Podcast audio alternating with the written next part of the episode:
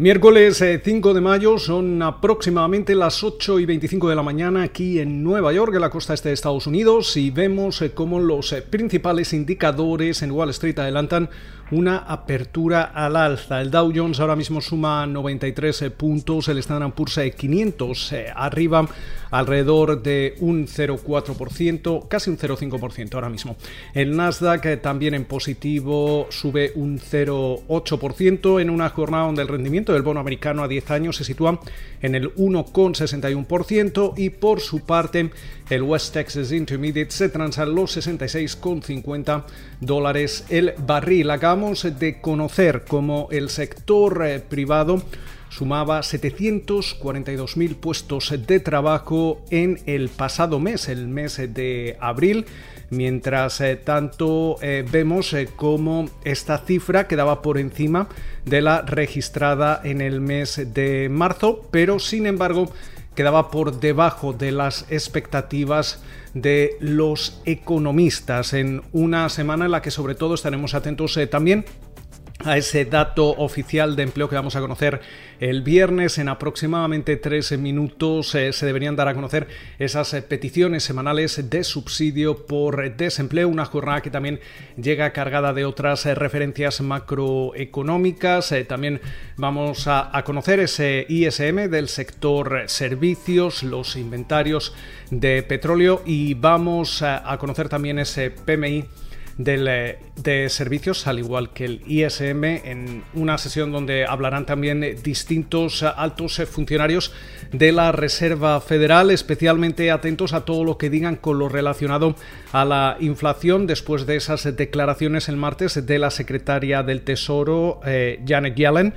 que sin embargo finalmente eh, se retractaba posteriormente en un eh, foro organizado por el Wall Street Journal donde eh, eh, básicamente vino a decir que no cree que vaya a haber un problema de inflación. Eh, previamente había dicho que quizás habría eh, necesidad de subir los tipos de interés eh, para evitar el sobrecalentamiento de la economía. También hemos conocido resultados empresariales especialmente atentos a General Motors. veíamos cómo el beneficio ajustado quedaba muy por encima de lo esperado, los 2,25 dólares. Los ingresos eh, quedaban en los 32.470 millones de dólares, ligerísimamente por eh, debajo de lo que esperaban el consenso del mercado. Mientras eh, tanto, parece que la compañía sigue proyectando un beneficio de entre 10.000 y 11.000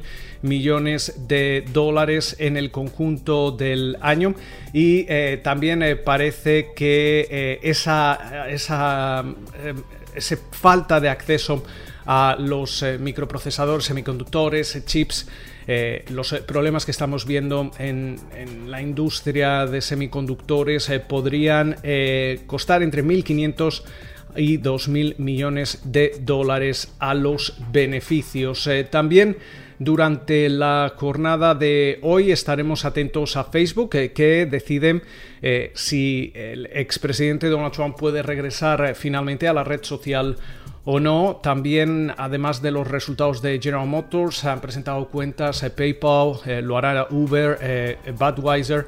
Básicamente, PayPal y Uber lo harán al cierre de la jornada de, de hoy en una jornada también en la que tenemos eh, que tener en cuenta cómo CME Group, eh, la Chicago Mercantile Exchange, eh, ha anunciado que cerrará permanentemente la mayoría de sus salas de negociación en Chicago. También tenemos compañías que se estrenan en bolsa como es Honest, The Honest Company, la compañía fundada por la actriz Jessica Alba, se estrena en bolsa durante la jornada de, hoy. También hemos eh, conocido cómo la tasa de natalidad y fertilidad aquí en Estados Unidos eh, eh, cayó a otro mínimo histórico en 2020, con lo cual muchas referencias durante la jornada de hoy. Hemos visto cómo en Asia las bolsas en Japón, en China estaban cerradas, Hong Kong cerraba con ligerísimas bajas,